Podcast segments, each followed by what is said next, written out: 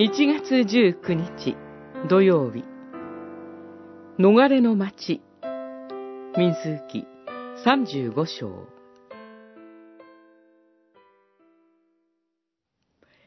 あなたたちの住む土地。私がそこに宿る土地を汚してはならない。主である私がイスラエルの人々のただ中に宿っているからである。35章。34節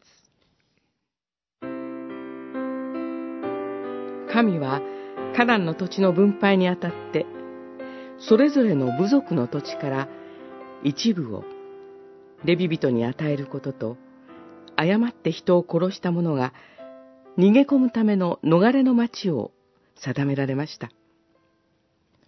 人が敵意もなく、恋にではなく、過失で人を死なせた場合、逃れの町に逃れることができます。共同体は裁判を行い、過失が確認されると、彼を血の復讐をする者の手から救い出し、逃れの町に返さなければなりません。彼は逃れの町にとどまり、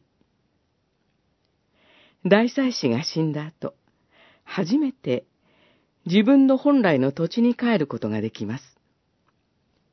これは、大祭司の死によって過失の罪があがなわれることを意味するでしょう。そして、このことは、私たちが永遠の大祭司、キリストの血によってあがなわれて、天の御国に帰ることができることと重なります。神は、古の昔から民の間で起こる悲劇を見越して、民が救われるように考えておられました。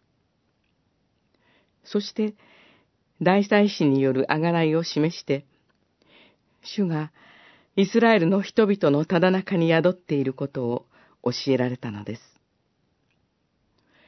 逃れの町の定めは、私たちの逃れ場が主イエスにあることを思い起こさせます。